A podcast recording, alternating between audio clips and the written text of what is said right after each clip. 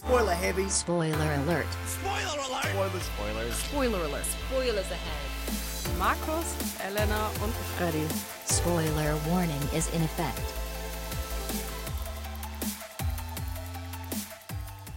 Willkommen zurück zu einer weiteren Folge Spoiler Alert. Folge Nummer 63, 62? 62. 62. 62. Wenn ich gut bezahle. Ah. Äh, ja. Und wir sind wieder alle drei am Start. Ist das Richtig, nicht toll? stimmt. Uh, habt ihr bestimmt im Intro schon gehört. War mich letzte Woche auch zu dritt? Du bist nur früher gegangen, oder? Ja, stimmt. Eben, also Aber jetzt die komplette Sendung. Boah, eine volle Ladung Elena. Da muss Freddy heute mal ein bisschen früher gehen. Stimmt eigentlich, eigentlich bin ich jetzt dran. Nur dann wird die ganze Technik zusammenbrechen und wir Wie hören uns nicht wie mehr. ich gerade vor allem merke, ich habe meine, meine Notizen woanders liegen lassen. Die werde ich mir gleich mal einsammeln müssen.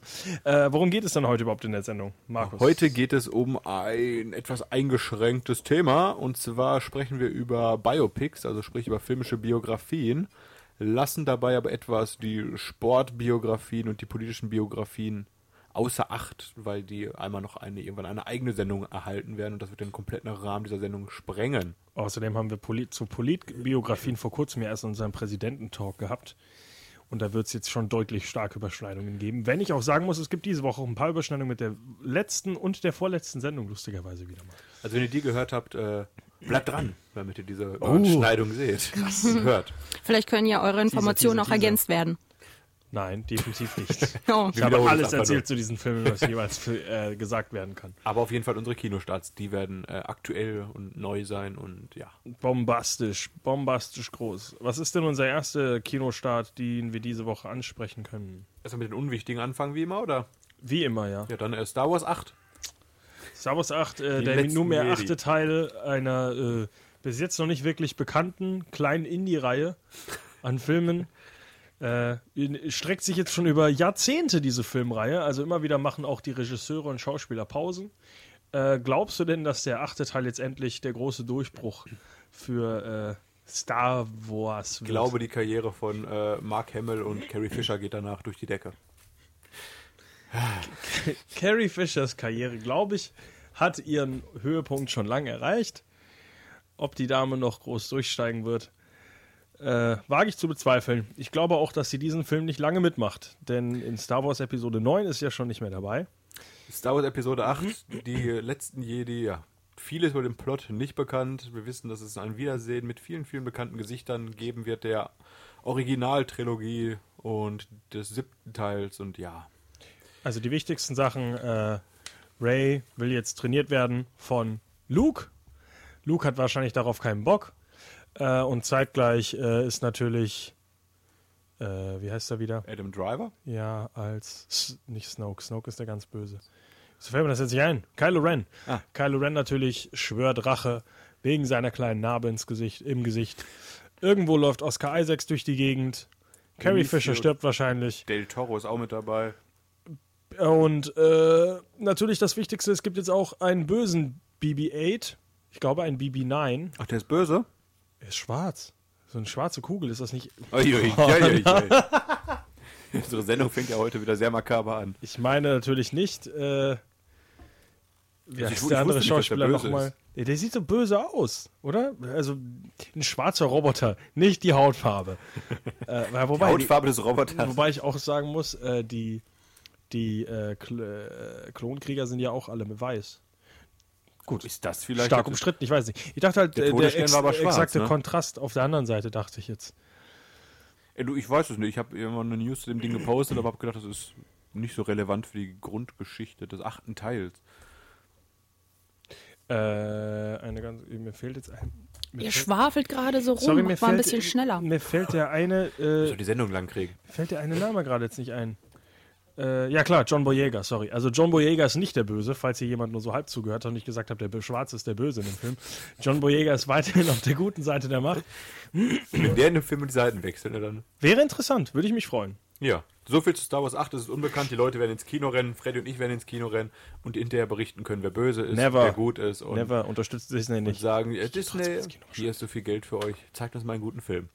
Freddy wahrscheinlich wieder um 12 Uhr nachts mit Kutte vorm Kino, Wie letztes Mal auch, klar. wo wir etwas underdressed waren als nicht jede verkleidete Richtig. Mensch im Kino. Das stimmt, also sehr witzig, wenn man äh, eben mal nicht der ist, äh, auf den alle mit dem Finger zeigen. weil man eine Jedi-Klamotte anhat. Moment, das ist mir auch noch nie passiert. Egal, springen wir zum nächsten Kinostart. Was ist denn der Ja, nächste Ellen hat Kinostart? schon was Spannendes auf, sehe ich gerade. Und zwar Ferdinand geht tierisch, stierisch ab. Stierisch, bitte, stimmt. Äh, fasst du einmal den Plot zusammen, während ich meine äh, Notizen suche? Ich kann ja mal. Ist das der richtige Film, den du hast? Ja. Äh, nein, ich habe nämlich gerade den alten Film aus dem Jahr 1938 rausgekramt, denn das war eigentlich ein siebenminütiger Kurzfilm und ähm, war von Walt Disney verfilmt worden eben. Und äh, der handelt sich um einen Jungstier namens Ferdinand, der eigentlich ein ganz friedlicher Kerl ist und lieber an Blumen schnüffelt, als sich mit seinen Altersgenossen im Kampf zu messen. Und ausgerechnet in dem Moment, als Männer an der Weide sind und ein, ein Stier für die Stierkampfarena suchen, wird Ferdinand von einer Hummel gepiekst und tobt herum wie der sprichwörtliche wilde Stier. Und äh, deswegen wäh- wählen die Männer gerade ihn als Kampfstier aus, um in der Arena gegen den Matador zu kämpfen. Ähm, und äh, Ferdinand passt das natürlich gar nicht. Und deswegen wehrt er sich dementsprechend. Und genau darum geht es eben um in der Neuverfilmung, die 2017 herauskommt. 2008. Ach doch, 2017? Ah ja, stimmt, klar. Wir sind Ja, noch- die kommt doch jetzt raus. Kopf waren wir schon nächste Woche. 2018. Deswegen ja auch der Kinostart. Krass. Weißt du denn, von wem der äh, Stier Ferdinand im Original gesprochen wird? Nee, das weiß ich leider nicht. John Cena. Ach so, ja, stimmt. Wer ist John Cena? Ein Wrestler.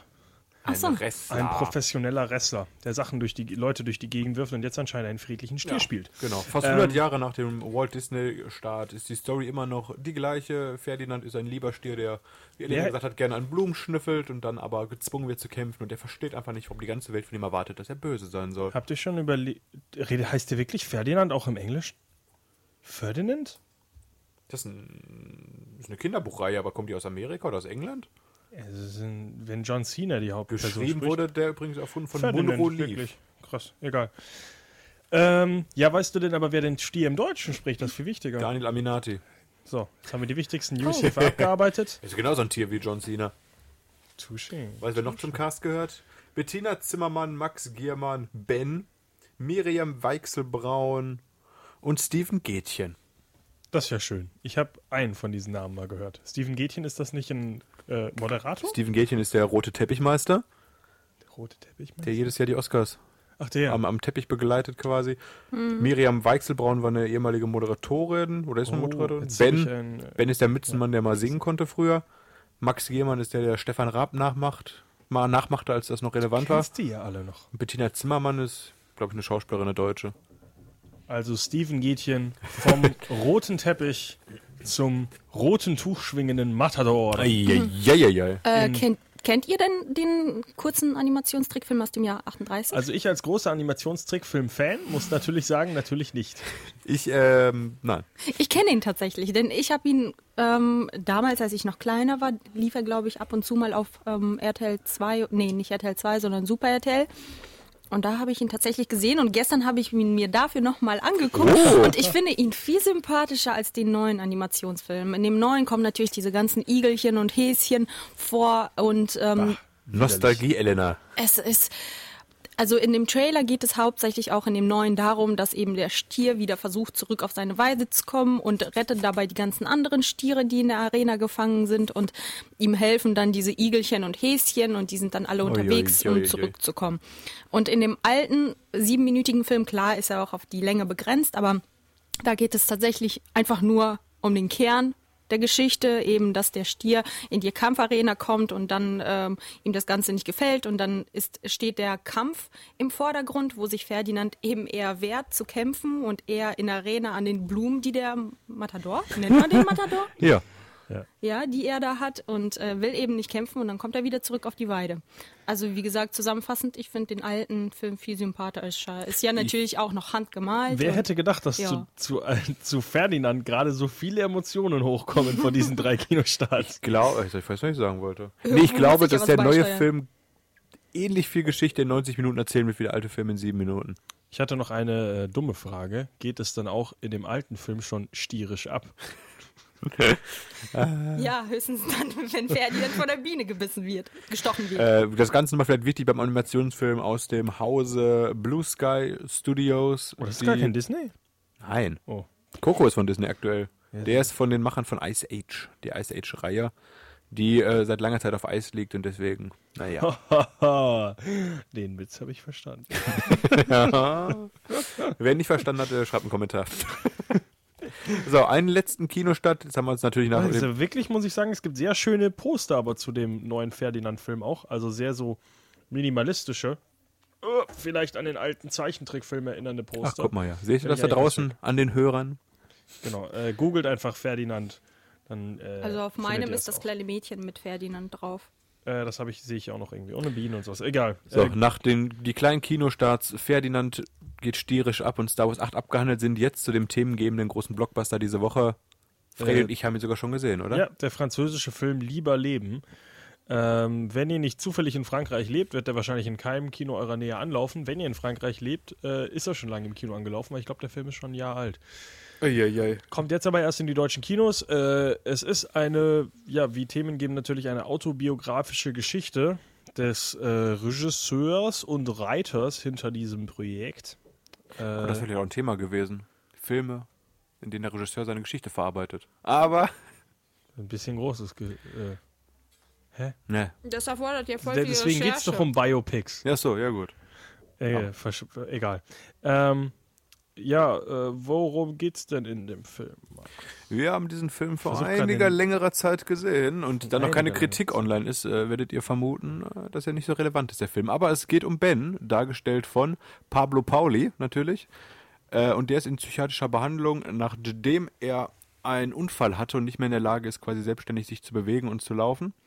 Und auf seiner Station, wo er quasi den ganzen Alltag verbringt und relativ viel Langeweile hat, lernt er neue Menschen kennen, die das gleiche Schicksal teilen wie er. Und durch diese Menschen schöpft er quasi neue Kraft, dass er sich wieder irgendwann mal auf seine Beine schwingen kann und wieder mit seinen Freunden Basketball spielt, weil bei ihm halt äh, das nicht unbedingt permanent sein muss, dass er gehbehindert ist oder wie gesagt, sich gar nicht mehr bewegen kann und ja, Tag zu Tag kämpft er gegen seine Querschnittslähmung und versucht wieder zurück in seinen Alltag zu kommen und kriegt dabei viel Unterstützung durch seine neuen Freunde und auch eine kleine Liebesgeschichte bahnt sich an in dieser Klinik. Die ganze Geschichte basiert, wie gesagt, auf der wahren Geschichte von dem äh, Regisseur hinter dem äh, Projekt. Ursprünglich hieß der Fabien Marceau, hat sich anscheinend offiziell äh, umbenennen lassen in Grand Port Mal Grand Corps? Grand Corps Malade, äh, großer kranker Körper. Der Typ ist Rapper, Poetry Slam, Künstler, keine Ahnung. Und jetzt eben macht er irgendwie alles, was Kunst ist. Ähm, Also auch ein Film. Mit Genau. Pablo Paulo. Und äh, ist eben früher wohl auch wichtig, äh, guter Sportler gewesen und sowas und äh, hat eben jetzt diese Erfahrung, die er durch diesen Unfall, äh, Unfall erlebt hat, versucht aufzuarbeiten. Ähm, der Film ist an sich ganz ansprechend, ganz interessant, weil er halt auch einen so ein bisschen dazu zwingt, wie wäre es denn, darüber nachzudenken, wenn es einem scheiße geht und man im Rollstuhl sitzt. Er wird aber bei Zeiten sehr, sehr preachy, sehr, sehr überzogen. Guck mal, Leuten mit Behinderungen geht es schlecht. Ich weiß nicht, ob ich mir das äh, 90 Minuten lang sagen muss, ohne dass ich das selber irgendwie auch nachvollziehen kann, dass es nicht schön ist, nach einem Unfall querschnittsgelähmt zu sein. Ähm, äh, und durch das Ding ist halt, ähm, der Film springt immer so wieder hin und her zwischen, er nimmt das Ganze nicht besonders ernst. Seine äh, Ärzte sagen ihm immer, ja, du kannst vielleicht nie wieder Basketball spielen. Er sagt so, natürlich kann ich irgendwann mal wieder Basketball spielen und ähm, macht dadurch halt die anderen Leute, er versucht halt die anderen Leute in dieser Klinik ein bisschen mehr anzutreiben, dass die auch mehr an sich arbeiten und mehr halt ähm, ja, trainieren und alles. Aber einige von denen haben halt den Sinn in ihrem Leben schon lange, äh, die Lust am Leben schon lange aufgegeben. Äh, der Film hat auch nicht so ein richtiges Happy End, wenn man das so sagen. Also man, man muss jetzt nicht wirklich erwarten, dass am Ende er plötzlich mit allen im Rollstuhl sitzenden und das entscheidende Spiel gewinnt. Nee, äh, wobei ich das erwartet habe. Äh, dass er am Ende mit äh, all seinen äh, gehbehinderten Freunden aus, dem, äh, aus der Klinik tanzt. Also äh, das Ganze endet schon einfach sehr realistisch. Ähm, der Film ist vor allem dann wirklich interessant, wenn man halt weiß, dass auf einer wahren Begebenheit passiert, äh, basiert, weil sonst passiert halt in dem Film auch nicht besonders viel. Äh, gibt ein paar lustige Charaktere, vor allem halt einen, äh, einen Pfleger, der sehr laut und überzogen und überdreht ist. Den und, fand ich ganz lustig. ähm, der kommt halt, passt halt in diese eigentlich sehr Depri-Atmosphäre ganz gut rein. Äh, ansonsten weiß ich gar nicht, was man noch zu dem Film sagen kann. Ich habe ihn äh, dafür, dass wir ihn vor zwei Monaten ungefähr gesehen haben, schon stark verdrängt. Äh, simple äh, ARD-Nachmittagsunterhaltung, definitiv meiner Meinung nach kein Kinogang wert. Ja, 22 Uhr Jetzt fällt mir Arte-Film. wieder was ein, das, was mir wirklich gestört hat an diesem Film, was auch extrem stilbrechend ist, ist zwei, äh, zweimal in diesem Film verfällt das Ganze in ein Rap-Musikvideo, wo plötzlich dann nur noch äh, Slow-Mo-Aufnahmen sind und äh, halt einfach Der Regisseur oder wer auch immer rappt auf einmal, ne? Genau. Äh, sehr seltsam, äh, mit Untertiteln dann vor allem, weil er Französisch rappt. Äh, das Einzige, was dann noch lustiger war, war Detroit, da haben wir gar nicht letztens drüber geredet, wo die Untertitel einfach, einfach abgeschnitten waren. Zur Hälfte abgeschnitten. Die Zur andere Hälfte, Hälfte war da. die obere Hälfte nur lesen können von Untertiteln. Also das war stilbrechend, sehr, sehr ablenkend, komisch. Unpassend. Ja. Äh, Weiß ich auch nicht warum. Ich glaube, das, es wirkt wirklich so, als hätte der Regisseur gesagt: Moment, an, dieser, an diesem Part kann ich rappen. Über mein Leben. Oder wenn er es nicht selber war, ein Kollege reinkam und sagte, du, ich habe ja noch was für dich. Pack das mal irgendwie rein. So, ich habe da so einen Film, aber da passt es eigentlich nicht rein. Verarbeite meinen Rap. Du bist mir noch was schuldig. So. ja, und von dieser eben traurigen Geschichte oder vielleicht auch einmal der gar nicht so traurigen Geschichte, ähm, die, äh, die Selbsterzählung, kommen wir zu dem titelgebenden, nein, zu dem Thema einfach diese Woche. Und das wären Biopics, Geschichten von echten Personen auf der großen Leinwand verarbeitet. Und jetzt einmal die, um die Brücke zu spannen zu letzter Woche, weißt du noch, da- die eine Bio, also worum ging es überhaupt letzte Woche, Markus? Weißt du das noch? Um, letzte, ich habe die Sendung erst vor ein paar Tagen hochgeladen, zum Glück, und habe mir einen coolen Titel ausgedacht. Es waren nicht Hollywood 1 zu 1 Filme, die Twin Films. Doch. Doch. Das waren die, natürlich. Und welches Biopic-Twin-Film-Ding haben wir denn da angesprochen? Bad Moms 2. Nein, Jobs und Steve Jobs. Ja, sag ich. Interessante, Bi interessante Biopics, die beide kurz nach dem Tod von dem Technik Guru. Guru äh, rausgekommen sind. Ähm, Die habe ich gar nicht auf dem Schirm für heute. ja, die habe ich auch nicht auf dem Schirm, weil die kommen beide nicht in meine Top 5. Aber ich wollte sie beide mal erwähnt haben, weil wir lustigerweise halt letzte Woche erst drüber geredet haben. Also es gibt schon zahlreiche Biopics, selbst wenn wir das dann nochmal eingrenzen, ähm, weil wir wie gesagt Politik und Sport mal rausnehmen. Aber äh, was hat es denn in deine Top 5 geschafft? Elena. Elena ist ganz unvorbereitet. ja, ja, ich habe noch nicht mal eine Top 5, denn so viele der Filme, ich weiß, es gibt einige, aber ich habe tatsächlich ähm, gar nicht mal so viele davon gesehen. Deswegen habe ich einfach mal die zwei genommen, die ich gesehen habe. Wer, okay, welche Filme kommen denn in deine Top 2? Ähm, unter anderem habe ich Captain Phillips gesehen. Oh, schön. Habe ich auch gesehen. Habe ich nicht gesehen. Mit. Tom, Tom Hanks. Hanks. Ja, Tom Hanks warst du. Ja. Ähm, dann habe ich noch lustigerweise Amadeus. Ja, der ist bei mir sehr weit oben. Okay, bevor wir jetzt, äh, bevor, Und das wir, war's auch schon. bevor wir jetzt Elena komplett hier, hier Feuer verschießen lassen und die direkt wieder aus der Radiosendung rausgeht. äh, äh, ja, Captain Phillips äh, erzählt die Geschichte von, Captain Phillips. ja, und welcher, erzähl, erzähl doch ein bisschen was zu dem Film. Ich weiß, worum es geht. Ich habe ihn nicht auf meiner Liste, aber ich versuche mal in meinem Kopf zu erzählen, worum es geht. Und zwar gibt es, äh, geht es um äh, Captain Phillips, dargestellt von Tom Hanks, der mit seinem Bötchen äh, übers Wasser schippert und sich dann etwas zu nah an die, an die Bereiche äh, wagt, wo Piraterie betrieben wird. Und sein Boot wird dann, äh, wie heißt das? Es ist vor allem so, als wäre das sein Fehler. So, oh nein, ich bin in das gegnerische, äh, in das gegnerische Level eingedrungen. Gekapert wird sein Schiff, genau. Richtig. Also er wird dann, sein Schiff wird gekapert und er kommt nicht in Piratengegend, die dann sagen, tja, das ist unser Turf hier. In meinem Kopf war das so. Der Film lief genauso ab. Und dann hat er halt sich den Spielplatz von denen weggenommen und rettet, ja, rettet, will seine Crew retten vor den Piraten und Sterben opfert sich am Ende selber und geht mit den Piraten auf ihr kleines Schiffchen. Und am Ende geben sie alle Piraten, alle sind Freunde geworden. Und äh, er wird gerettet. Spoiler. Tada. Äh, ich muss War sagen, ein guter der Film. Film, Ja, Schlecht zusammengefasst von mir, aber trotzdem gut. der Film ist gut, aber ein bisschen langatmig, fand ich. Vor allem zum Schluss. Ja, wenn dir dieses Kammerspiel im U-Boot, Boot, aber Mhm. den ist wahrscheinlich wird's ein bisschen, ja, Kommt die endlich zum gezogen. Ende. Entweder stirbst du jetzt oder überlebst. Und wer den wahren Film gesehen hat, äh, weiß, wie es ausgeht. Im wahren Leben eine Woche in den Nachrichten. Dann jetzt stirbt doch endlich. Äh, der Film ist übrigens für sechs Oscars nominiert gewesen. Nein, echt? Äh, Best Motion Picture of the Year, also bester Film. Äh, best, ja, äh, Das sieht gar nicht, ist der so. bester Supporting Actor, Bakat Abdi. Jo, der hat's ja in Hollywood danach nichts mehr groß gerissen, muss man sagen. Das weiß ich nicht. Filmschnitt, Soundschnitt, Soundmixing und Screenplay. Also mit sechs nominierten Filmen, also mal gar nicht mal so schlecht abgeschlossen. Äh, Bakat Abdi, glaube Mit ich. sechs kenn ich nominierten Filmen. Nur Oscar. Kategorien, mein Freddy natürlich. Sorry, Entschuldigung. Äh, in Blade Runner 2049 zuletzt zu sehen. Kann ich jetzt aber gar nicht genau zuordnen. Ach ja, klar, sein A ähm, äh, Bakar Abdi war zuletzt in äh, Blade Runner 2049 als äh, ja, äh, in so einem kleinen Market-Shop-Verkäufer, der irgendwie Holz nur in so eine Maschine halten muss und dann sagen kann, wie alt es und sagt, äh, willst du verkaufen, willst du verkaufen, ist viel wert, ist viel wert. Ich nehme alles zurück, seine Karriere ist auf dem Höhepunkt wieder angelangt. Also äh, eine sehr kleine, aber lustige Rolle eigentlich, äh, wie er nämlich nicht genau versteht, warum er, warum äh, Ryan Gosling auch nur annähernd einen emotionalen Wert in so ein Ding findet, wenn es doch Geld wert ist. Äh, und jetzt, wo wir gerade über Tom Hanks reden, fällt mir ein, ein Film, den ich gar nicht auf meiner Liste, aber den ich vor kurzem erst gesehen habe. Tom Hanks hat nämlich dieses Jahr auch wieder eine tragische Geschichte eines, ähm, ja, ein Biopic gemacht und zwar Sully. Ah, Saving Mr. Banks. Sullenberger. Hat er ein paar Jahre vorher gemacht, wo er Walt Disney spielt. Ja. Aber den habe ich nicht gesehen. Ich auch nicht. Ich Aber auch ja, nicht. zurück zu Sully. Ich sag Äh, nur, Tom Hanks ist richtig gut darin, andere Menschen zu spielen. Vielleicht sollte er mal seinen eigenen Film. Tom Hanks, The Story of. Tom erzählt er einfach nur eineinhalb Stunden lang, dass er keine Frauen vergewaltigt hat, wie jeder andere in Hollywood. Ähm, ja, äh, Sully ist ein sehr schöner Film, sehr emotionaler Film an Stellen auch. Äh, kann man bestimmt auch sagen, dass der Film äh, ein bisschen langatmig ist an Stellen.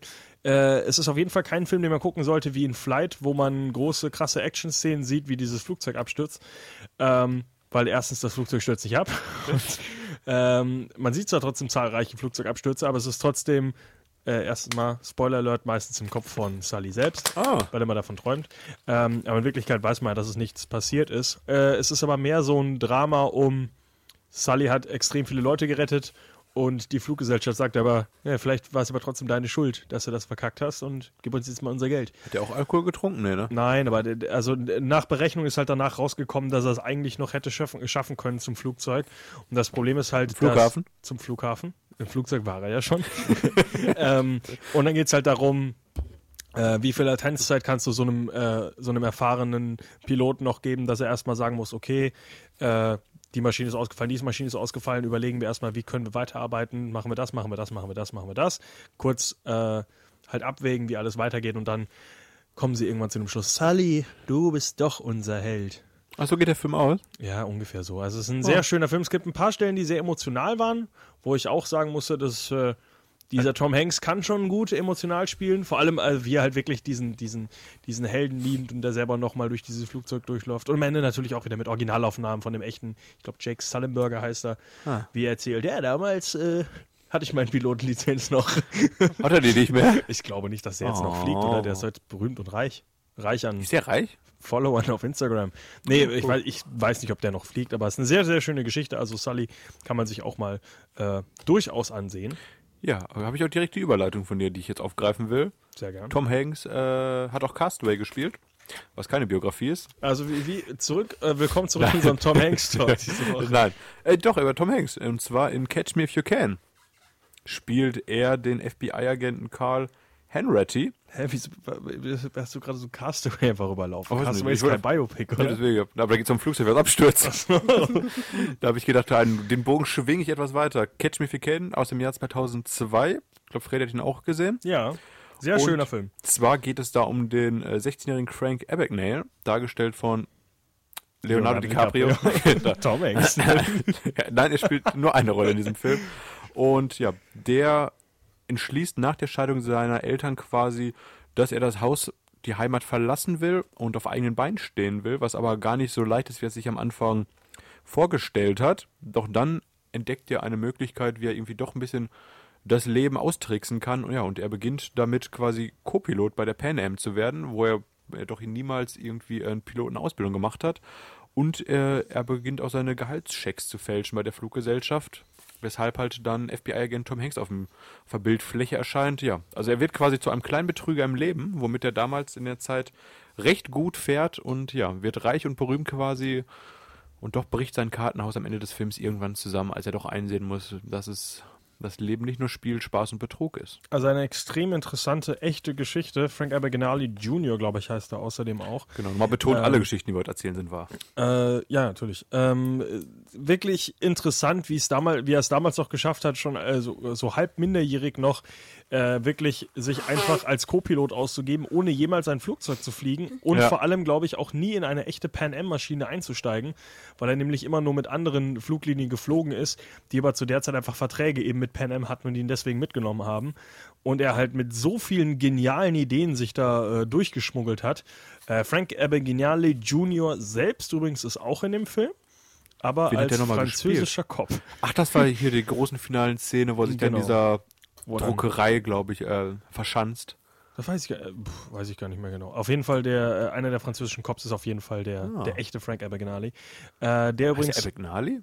Nicht Abagnale? Abagnale, Abagnale, glaube ich wahrscheinlich. Frankie. Frankie.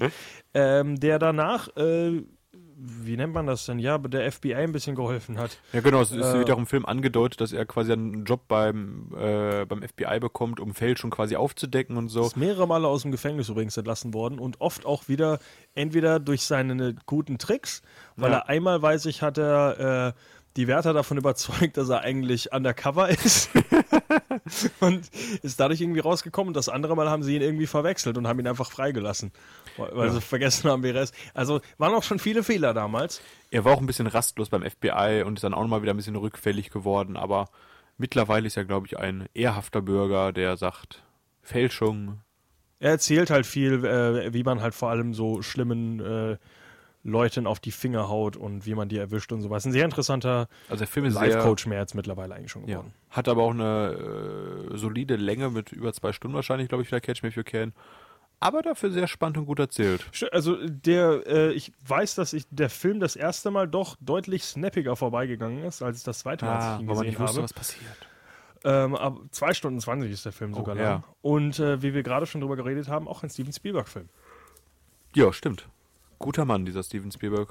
Und äh, wenn wir jetzt mal mit äh, Tom Hanks an dieser Stelle abschließen, Ja. können wir aber mit dem anderen Schauspieler noch mal eine Brücke bauen. Aviator. Richtig. Ich habe sogar zwei Biopics von ihm auf der Liste noch.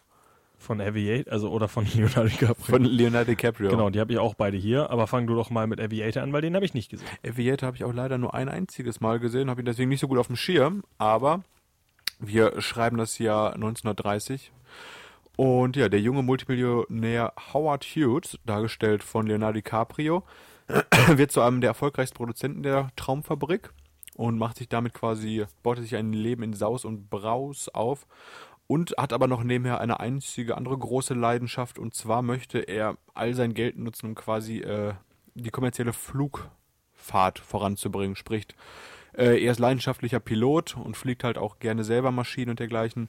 Und ja, in diesem Film geht es quasi auch um, um sein Leben und um seine Liebe zu den Flugzeugen. Dabei ist er natürlich noch von seiner guten Bakterienkrankheit befallen. Ich weiß gar nicht, wie das heißt. Er hat halt eine unglaubliche Phobie vor, vor Keimen und Bakterien, was ihm das Leben auch nicht so viel leichter macht. Aber trotzdem ist er ein reicher, von Frauen angebeteter Mann, der versucht quasi neben seinem, neben seinem Geld noch seine Leidenschaft auszufüllen. Neben Leonardo DiCaprio noch Kate Beckinsale mit dabei und Kate Blanchett, die Muss- ihn alle anhimmeln. Wusstest du, dass Howard Hughes bis heute, äh, der hat ja die Spruce Goose hergestellt oder die Hughes denn das? H4 Hercules, bis heute das größte Flugzeug, was jemals abge äh, abgehoben ist. Also es gibt bis heute kein Flugzeug, das größer gebaut wurde als dieses Flugzeug und trotzdem abgehoben ist. Ist das nicht. Ein komplettes Flugzeug aus Holz. äh, wie hieß das denn nochmal? Spruce Goose. Ach, Spruce- Ist das nicht, da gibt es doch, äh, ich glaube, in den ersten zwei Folgen von Captain Baloo, seine tollkühne Crew, gibt es eine Anspielung auf dieses Flugzeug, was weiß, dem dicken gibt- Nilpferd geflogen Es wird. gibt auf jeden Fall die Anspielung auf, bei den Simpsons, wo er sagt, äh, wo er Mr. Smithers äh, äh, zwingt, in sein Riesenflugzeug einzusteigen und es ist im Endeffekt halt so ein kleines Spielzeug. Das stimmt. Das ist ja auch so ein Witz, wo er Ja. dann, äh, wo er auch so extrem äh, diese, diese Bakterienphobie hat, auch wie Howard Hm. Hughes. Also wer keine Zeit hat für Aviator, Aviator ähm, äh, ist auch nicht mein. die Casino Simpsons Folge mit äh, Mr. Burns, wie er zu Howard Hughes wird. Also Aviator ist von meinen Leonardo DiCaprio-Biografien mir die unliebst, sag ich mal so. Ich habe es auch nur einmal geguckt und habe gedacht, ah, ist okay. Ein kleiner Fakt, der Film ist schon seit 1992 in Planung gewesen. und dann gab es natürlich wieder mal ein Hin und Her mit den Produzenten, mit den Regisseuren. Aber man muss dazu sagen, dass Leonardo DiCaprio relativ früh mit ins Boot geholt wurde und seine Produktionsfilme, Firma Applanway Productions, war ähm, oder finanzierte dann auch das Projekt mit. Wir hätten ja nochmal Regie geführt bei dem Film. Hast du das gerade irgendwie auf dem Schirm? Äh, Martin Scorsese. Martin, Martin Scorsese, ey. Eieiei. Einer seiner schlechteren Filme, kann ich da mal sagen. Oh. Wusste ich gar nicht, dass der den gemacht hat. also, Sollte er sich äh, nicht für schämen, aber hat er schon Besseres gemacht, sagen wir so. Sollte sich nicht für schämen. Äh, Markus freut sich trotzdem. Äh, Warren Beatty hat übrigens vor kurzem auch wieder einen Howard Hughes-Film rausgebracht, aber der war wohl nicht so gut. Ja. War auch kein Scorsese dabei. Nee, äh, aber du hattest doch noch ein Leonardo DiCaprio äh, Biopic und da fällt mir ein, hm, der Regisseur ist auch ähnlich. Du meinst bei dem 2013 erschienenen Werk Der Wolf, der äh, Wolf of Wall Street. Ja. Was wir heute für Übergänge haben, top, ja. Das Wer hat denn da Regie geführt? Ja, Martin Scorsese, Ha, dieser verrückt, Martin ne? schon wieder. Eieiei. Wir, Dieser, haben, ihr, ihr der ja Martin immer mit dem Leonard zusammenarbeitet und der Steffen immer nur mit dem Tom. wir haben uns heute einfach nur vier Leute rausgesucht und stellen die Biografien dieser vor. Ja, Wolf of Wall Street 2013. Ihr werdet mitbekommen haben, dass dieser ebenfalls länger andauernde Film äh, in den Kinos lief. Und der Film basiert auf dem äh, auf der Autobiografie des Börsenmaklers Jordan Belfort, der abermals hier in der Hauptrolle von Leonardo DiCaprio verkörpert wird. Und ja, das Wall Street Drama widmet sich halt dem Aufstieg und dem Fall des New Yorker Brokers, der äh, es geschafft hat, quasi auch aus ärmlichen Verhältnissen zum Millionär zu werden. Das Ganze hat er in den 90ern geschafft, indem er auch teilweise nicht ganz so gerade Börsengeschäfte abgewickelt hat und auch den ein oder anderen Korruptionsskandal mitgenommen hat, um sich ein bisschen daran selbst zu bereichern. Und ja, 98 wurde er dann, also der echte Jordan Belfort, wegen seiner Geldwäsche und anderen Fälschungen angeklagt und musste auch für 22 Monate ins Gefängnis. Und das Ganze wird halt auch sehr ausschweifend mit Drogen und Alkohol und Partys in diesem Film Wolf of Wall Street dargestellt. War es eigentlich die Rolle, für die Leonardo DiCaprio seinen Oscar bekommen hat oder nein? Das war ja Revenant erst. Er hatte die Oscar-Nominierung mal wieder dafür ich bekommen, ne? schön, dass du direkt deine eigene Frage beantwortet hast. Ja, ich habe gerade gedacht, 2013 lang hat der Mann ja noch gar keinen Oscar. Nee, es war, äh, es war angedacht von vielen, dass er dafür jetzt endlich seine Oscar-Trophäe mit nach Hause nehmen Was? darf. Für den Film? Ich dachte, für Django Unchained war das die größte Debatte. Ja, aber da war doch ein Nebendarsteller nur. Hier war Os- wieder Oscar ist Hauptrolle. Oscar, der hätte sich über alles gefreut. Er hat doch jetzt einen. Leonardo, wenn du zuhörst, ich hätte dir auch hierfür schon, ich weiß gar nicht, wer gewonnen hat in dem Jahr. Das können wir recherchieren. Ah, erstmal streich ich den Film von meiner Liste, weil jetzt haben wir drei Leonardo DiCaprio-Filme. Ich glaube, auch sonst habe ich keinen mehr mit ihm. Das reicht ja auch irgendwann mal, muss man sagen. Äh, Wir wissen, jetzt- dass der Mann gut ist. Ich habe keinen äh, äh, Leonardo DiCaprio-Film. Ich versuche gerade einen schönen Übergang zu finden. Elena, hast du noch einen mit Leonardo DiCaprio? Nee, gar nicht. Amadeus ist nicht mit Leonardo DiCaprio. Amadeus, Amadeus. Wobei dieser ihn wahrscheinlich gut verkörpert hätte. Das ist wohl wahr. Was kann Leonardo DiCaprio noch nicht Apropos, verkörpern? ähm, äh, Leonardo DiCaprio hat aktuell auch wieder eine neue, äh, übrigens wieder mit Martin Scorsese, hat ja schon ähm, den nächsten Biopic äh, in der Pipeline und zwar Das The Horrorhaus? Devil, äh, The Devil in White City? Devil in the White City, wo er H.H. Holmes spielt. Das Horrorhotel eben, ja. Äh, also Martin Scorsese und Leonardo DiCaprio wollen definitiv keine Geschichte erzählen, außer von echten Personen. Die haben keinen Bock, sich was auszudenken. Richtig, der, äh, gut, Leonardo DiCaprio hat auch nicht bei Silence mitgespielt. Hat das Drehbuch durchgelesen, hat gesagt, Religion? Martin, kommt das aus deinem Kopf? Verpiss dich. Das ist, das ist doch auch eine Romanverfilmung. Ist das nicht eine, ich dachte, das war so ein langes Herzensprojekt von Martin Scorsese. Ja, ja, aber Und es dann ist es nicht mal selber geschrieben? Aber es basiert auf, den, auf dem chinesischen Buch von äh, Ching Chang Weng. Herzensprojekt. Ich habe ein Buch gefunden, das mag ich voll gerne, würde ich gerne verfilmen. Was ein Scheiß. Okay, äh, springen wir also von Leonardo, da Cap Leonardo DiCaprio zurück äh, in die letzte Sendung, und zwar, äh, vorletzte Sendung, Entschuldigung, äh, und reden nochmal über Walk the Line mit Joaquin Phoenix in der Hauptrolle. Mach das mal. Ihr habt Hast den beide gesehen, ne? Ich nicht. Nein, Ellen hat ihn auch nicht gesehen. Ist aber zurückzuführen auf unseren Reese Witherspoon. Äh, Genau, deswegen sage ich, äh, springen wir nochmal in die letzten Sendungen zurück, wo wir schon mal drüber geredet haben. Mhm. Und ich mich da schon äh, in eine Rage geredet habe, weil ich diesen Film so gerne mag. Äh, Mit ja, Joaquin Phoenix auch, ne? richtig. Äh, mit, für sechs Filme, glaube ich, äh, für sechs Filme. Heute hast du aber die. Für sechs Oscars nominiert. Und der einzige Sieg dieses Films ging leider nicht an äh, Joaquin Phoenix, sondern an die eben angesprochene Reese Witherspoon als Nebendarstellerin. Dass sie einen eigenen Talk bekommen hat hier bei uns. als äh, June Carter, die Frau von Johnny Cash. Wer jetzt vor zwei Wochen nicht zugehört hat, äh, Walk the Line, äh, also ich bin selber großer Johnny Cash-Fan. Walk the Line ist ein unfassbar co guter, cooler Film über einen äh, sehr, äh, ja, gespaltenen Charakter in Johnny Cash. Also ähm, eine Person, die ja künstlerisch einer der besten Musiker aller Zeiten ist, aber irgendwie auch sehr viel große Probleme in seinem Privatleben hatte. Äh, aber allein schon die Geschichte mit äh, ihm und seiner Frau June Carter ist halt einfach filmreif. Allein schon die Geschichte, dass er eben äh, wirklich mal eine Frau im Radio hört und sagt, oh, die, ist, äh, die singt so schön, die werde ich irgendwann heiraten und ein paar Jahre später macht er das wirklich. Ist halt wirklich so eine Liebesgeschichte, wie sie im Buche steht, auch wenn der Film für meinen Geschmack sehr früh leider schon abschließt. Äh, also zur Zeit, als der Film rausgekommen ist, war Johnny Cash schon leider nicht mehr am Leben. Seine Frau auch nicht. Äh, und deswegen wäre eigentlich die Geschichte, vor allem das Ende der beiden war, ist auch eine wunderschöne Geschichte. Also wie er halt ein paar Jahre, ich, oder sogar nur ein oder zwei Jahre früher äh, das Zeitliche gesegnet hat und seine Frau eben Nee, warte mal, oder ist seine Frau zuerst gestorben? Nein, er ist zuerst gestorben, Entschuldigung. Aber die letzte, die, die Endzeit von, von Johnny Cash kurz vor seinem Tod war auch mit unfassbar, also mit so einer Neufindung damals auch verbunden, wie er ähm, mit, Hat ein neues mit seinem Album Tod- rausgebracht Fünf neue Alben. Also Oh. er hat ja ein neues Label damals gemacht mit American, er glaube kennt ich. sich aus. Äh, hat Gehört dann das Lied. fünf Das oder, fünf oder sechs äh, Alben unter dem American Label rausgebracht. Und da kam halt dann, hat er auf der einen Seite hat er wieder angefangen, halt Songs zu covern und komplett neu zu erfinden, vor allem in dem Alter, sehr interessant, aber auf der anderen Seite auch wieder. So, das hat überhaupt nichts mit diesem Film zu tun. Johnny Cash ist, äh, wie, man merkt, sind im Radio, geht sich nur Musik. Ähm, unglaublich cooler Film, äh, wirklich starker Cast, auch neben Joaquin Phoenix und Reese Witherspoon. Ich würde es jetzt sagen, wenn ich es offen hätte, habe ich aber nicht. Äh, ja, auf Freddy hat sich in Rage geredet, wir Aber kurz, entschleunigen mal wieder. Das Problem ist, ich versuche nämlich gleichzeitig rauszufinden, wer wohl von Wolz diesen scheiß Oscar gewonnen hatte. Such doch einfach. Oscars, blablabla. Ja, ich bin ja dabei, aber ich versuche währenddessen über Johnny Cash mich äh, Genau, irre zu und reden. zwar Matthew noch mal- McConaughey übrigens, sorry. Nochmal kurz zurück zu dem, was du vorher gesagt hattest. June Carter ist zuerst gestorben und danach Johnny Cash. Aber vorher hatten die nämlich noch, da begannen die Produktionsarbeiten schon und da hatten sie nämlich den Hauptdarstellern zugestimmt, dass sie auf jeden Fall dafür sind, dass sie die Hauptrollen bekommen. Also Joaquin Ah. Phoenix und Reese Witherspoon.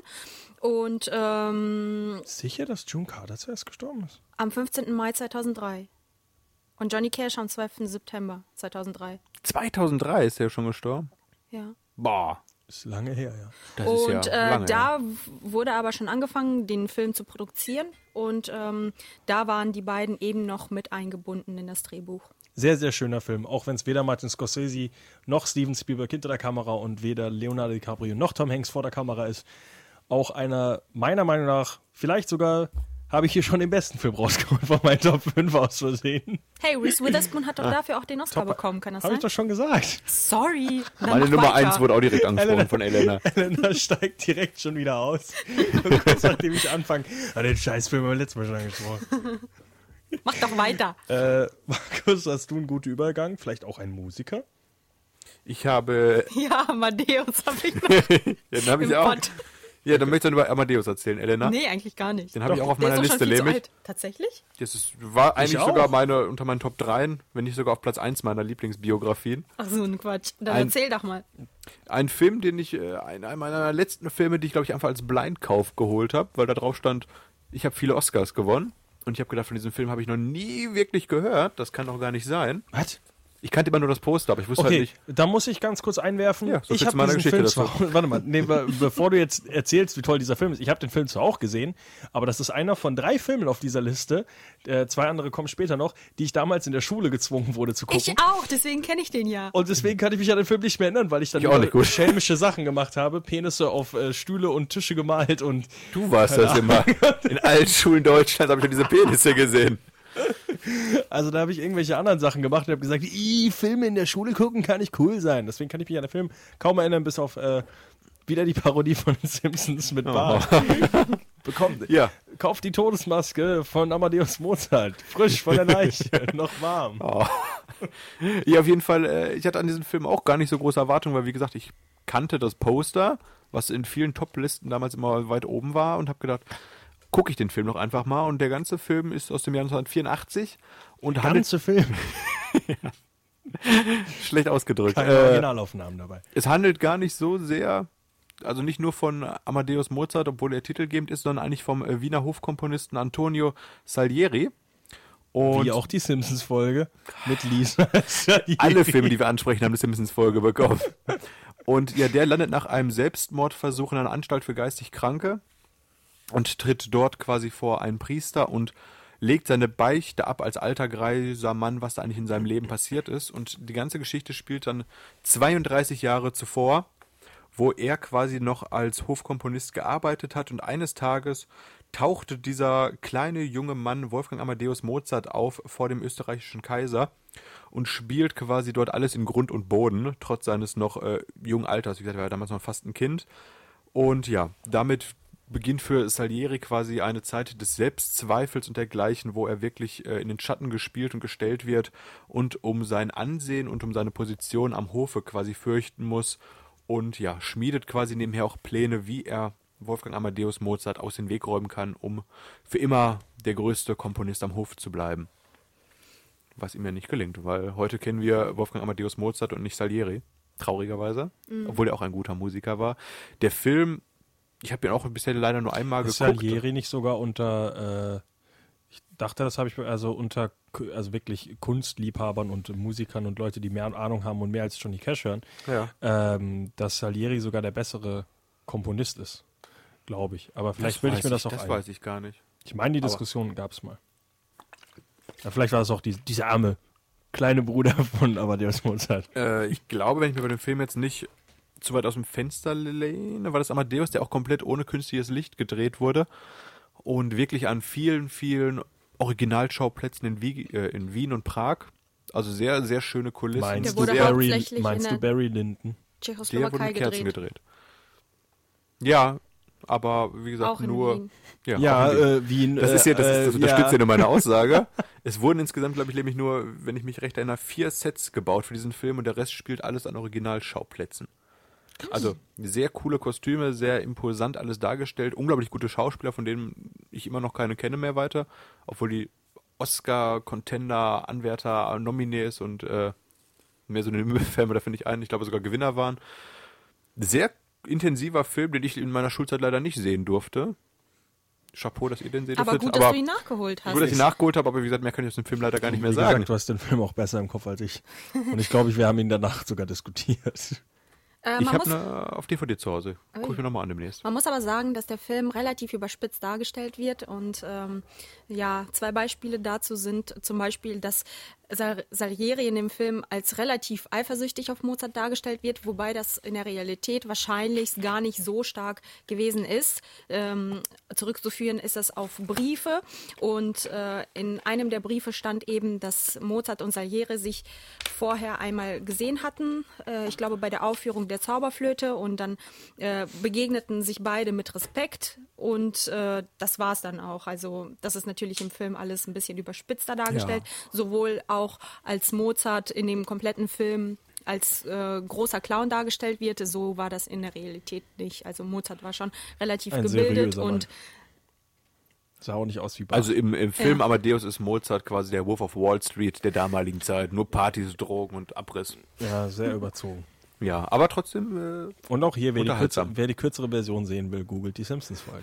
aber wichtig nochmal zu allen Biografien, die wir heute ansprechen. In jeder Biografie eigentlich ist künstlerische Freiheit und hinzugedichtete Liebesgeschichte oder ausgeschmückte Verhaltensweisen. Also natürlich, natürlich. das muss ist ja Hollywood, das ist die Traumfabrik. Sein. Genau. Ich möchte jetzt nicht jemanden sehen, der zwei Stunden Klavier spielt. Apropos Klavier spielt, äh, äh, kommen wir einfach zu dem, äh, äh, zu dem nächsten Film, wo der Hauptcharakter selber nicht gesehen hat, dass er zwei Stunden lang Klavier spielt, und zwar Ray.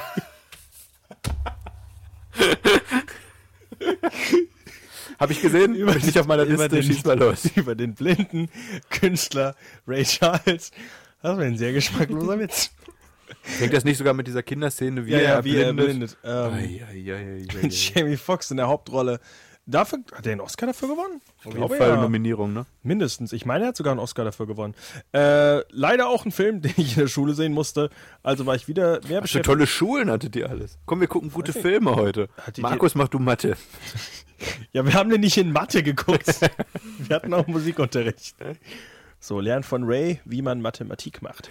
ähm, nee, ähm, wobei ich trotzdem mich noch daran erinnern kann, also, äh, dass äh, der Film trotzdem sehr gut ist. Jamie Foxx damals irgendwie richtiger Durchbruch durch den Film auch äh, natürlich äh, gewesen. Hat danach unterschiedliche äh, Entscheidungen getroffen. Äh, ist ja jetzt auch ein sehr, sehr Allround-Cast, äh, gecasteter Schauspieler. Und äh, hat aber danach auch sehr viel Musik noch danach gemacht, weil er halt sehr schön singen kann. Hat ja Das war seine, seine Durchbruchsrolle, Ray Charles? War's Jamie nicht? Foxx? Ich, ich weiß nicht, ich dachte, ich dachte, der Film ist neuer und er ist älter. Ich dachte, das war damals der größte Durchbruch für Jamie Foxx. er hat übrigens sein. den Oscar dafür gewonnen, ja. Ich werde erstmal hier recherchieren. Währenddessen erzähl du doch noch ein bisschen was, was in dem Film passiert. Ja, es, äh, der Film begleitet quasi Ray Charles von klein auf bis hin zu seiner großen Karriere. Er hat ja als, äh, ist als Kind erblindet, weil er, ich weiß nicht, was ist denn hier irgendwas gefühlt in meinem Kopf fällt er in einen Eimer und ist danach blind. Das wird wahrscheinlich nicht so gewesen sein, aber so erinnere ich mich an die erste Szene des Films, wo man quasi seine Erblindung sieht und hat sich ja dann als äh, Musiker durchgeschlagen, trotz dieser Behinderung und ist zu einem der bekanntesten Musiker unserer Zeit geworden. Ich bin mir sehr, Sehr sicher. allgemein. Ich bin mir sehr, sehr sicher, dass Jamie Foxx damit seinen Durchbruch Das hat. ist wohl wahr. Er hat vorher aber schon in Chappelle's Show mitgespielt. Hat er nicht. Ali hat er mitgespielt. Ja, aber keine so große Rolle. Also Ali hat schon andere Darsteller, die da deutlich wichtiger sind. Also ich meine, dass äh, wohl Collateral war im selben An jedem Jahr. verdammten Sonntag hat er mitgespielt. Collateral. ja, Every. Sudden Sunday. ja, ich glaube trotzdem, dass Hat er nicht den Trainer gespielt? El Pacino? Al Pacino als Ray Charles. Den Film würde ich gucken. Äh, nee, äh, auf jeden Fall äh, super Film. Äh, Jamie Foxx, äh, allgemein halt auch wirklich äh, ein Sänger, guter Künstler, deswegen vielleicht die beste Besetzung. Und ich meine sogar, hat, ich glaube, er hat den echten Ray auch getroffen, Ray Charles, richtig? Meine ich. Ich meine, es gibt Bilder, wo die beiden zusammen lachen. Er hat im selben Jahr auf jeden Fall auch Collateral mit äh, Tom Habe Cruise ich auch gerade schon gesagt. Ja, na, aber da habe ich nicht zugehört. Habe ich auch schon gesagt. Ja, da habe ich auch nicht zugehört. Tut mir leid. Auf jeden Fall Jamie Foxx heute als äh, bekannter Darsteller von einem blinden Sänger und vielen anderen Sachen. Hat wie gesagt danach, äh, ist ein sehr, sehr interessanter Künstler, der sehr, sehr viel macht, sehr, sehr viel kann. Jamie Foxx, ja, hat nicht immer die beste Rollenauswahl, aber der kann's. Ich würde sagen, dann springen wir äh, von Musik zu anderer Musik äh, und springen zu einem äh, einer anderen Musikrichtung sogar. Und ein Film, den glaube ich ich wahrscheinlich auch wieder alleine gesehen habe. Markus hat ihn nicht gesehen. Straight Outta Compton. Äh. Vor zwei Jahren erst rausgekommen. Äh, Markus äh, Abneigung gegenüber diesem Film ist direkt in seiner Aussage äh, zu hören. Und äh, wie auch in der Markus vorheriger Aussage ist es auch ein Film, der so ein bisschen sich auch Freiraum nimmt, was wirklich passiert ist, was, was nicht passiert ist. Ähm, weil die Geschichte hinter ähm, natürlich der NWA deutlich, deutlich schwarzer und deut mhm, nicht so gemeint, deutlich äh, böser und äh, deutlich schmutziger ist als in dem Film dargestellt. Ähm, der Film stellt das teilweise dann schon ein bisschen ja, äh, romantischer dar, als es wirklich war. Äh, also es ähm, gibt zum Beispiel eine Geschichte, dass äh, Dr. Dre eine, äh, eine Talkshow-Hostess eine Treppe runtergetreten hat, nachdem er irgendwie die äh, den Eindruck hatte, dass sie irgendwie für Ice Cube ist und gegen ihn. Äh, da kommt auf jeden Fall erzählt die interessante Geschichte hinter Easy E, Dr. Dre, Ice Cube und der ganzen Truppe eben, die danach die NWA gegründet haben, die in einer sehr beschissenen Zeit in Amerika aufgewachsen sind und das Ganze versuchen eben in ihrer Musik und in ihrer Kunst darzustellen und damit äh, eben auch mit den Autoritäten sehr aneinander rücken.